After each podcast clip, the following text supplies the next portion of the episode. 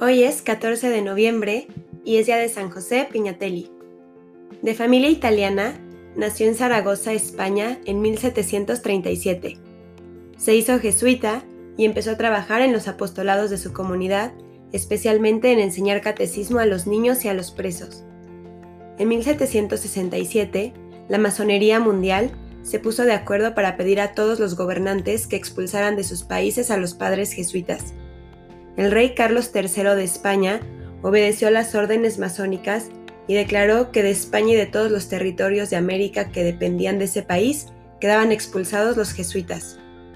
El padre José Piñatelli y su hermano, que eran de familia de la alta clase social, recibieron la oferta de poder quedarse en España, pero con la condición de que se salieran de la compañía de Jesús. Ellos no aceptaron y prefirieron irse al destierro. Se fueron a la isla de Córcega, pero luego los franceses invadieron esa isla y de allá también los expulsaron. En 1774, Clemente XIV, por petición de los reyes de ese tiempo, dio un decreto suprimiendo la Compañía de Jesús. Como efecto de ese decreto, 23.000 jesuitas quedaron fuera de sus casas religiosas. El padre Piñatelli y sus demás compañeros, cuando oyeron leer el terrible decreto, exclamaron, Tenemos voto de obediencia al Papa, obedecemos sin más y de todo corazón. Durante los 20 años siguientes, la vida del padre José y la de los demás jesuitas será de tremendos sufrimientos, pasando por situaciones económicas sumamente difíciles, como los demás jesuitas dejados sin su comunidad, pero siempre sereno, prudente, espiritual, amable y fiel.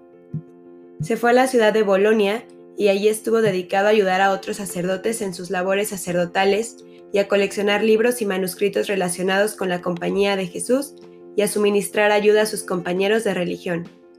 Muchos de ellos estaban en la miseria y si eran españoles no les dejaban ni siquiera ejercer el sacerdocio. Cuando los gobiernos de Europa se declaraban en contra de los jesuitas, la emperatriz de Rusia, Catalina, prohibió publicar en su país el decreto que mandaba acabar con la Compañía de Jesús y recibió allá a varios religiosos de esa comunidad.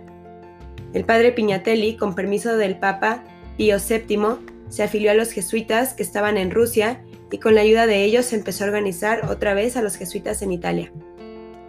Conseguía vocaciones y mandaba a los novicios a Rusia y ya eran recibidos en la comunidad. El jefe de los jesuitas de Rusia lo nombró provincial de la comunidad en Italia y el Papa Pío VII aprobó ese nombramiento. Así la comunidad empezaba a renacer otra vez aunque fuera lentamente y en gran secreto. El padre Piñatelli oraba y trabajaba sin descanso por conseguir que su comunidad volviera a renacer. En 1804 logró con gran alegría que en el reino de Nápoles fuera restablecida la Compañía de Jesús. Fue nombrado provincial. Con las generosas ayudas que le enviaban sus familiares, logró restablecer casas de jesuitas en Roma, en Palermo, en Orvieto y en Cerdeña ya estaba para conseguir que el sumo pontífice restableciera otra vez la compañía de Jesús, cuando Napoleón se llevó preso a Pío VII al destierro. El padre Piñatelli murió en 1811 sin haber logrado que su amada comunidad religiosa lograra volver a renacer plenamente. Pero tres años después de su muerte, al quedar libre de su destierro el Papa Pío VII y volver libre a Roma, decretó que la Compañía de Jesús volvía a quedar instituida en todo el mundo, con razón, Pío XI llamaba a San José Piñatelli el anillo que unió la compañía de Jesús que había existido antes con la que empezó a existir nuevamente. Los jesuitas lo recuerdan con inmensa gratitud y nosotros le suplicamos a Dios que esta comunidad y a todas las demás comunidades religiosas de la Iglesia Católica las conserve llenas de un gran fervor a la fe y doctrinas católicas y de grandísima santidad. San José Piñatelli ruega por nosotros.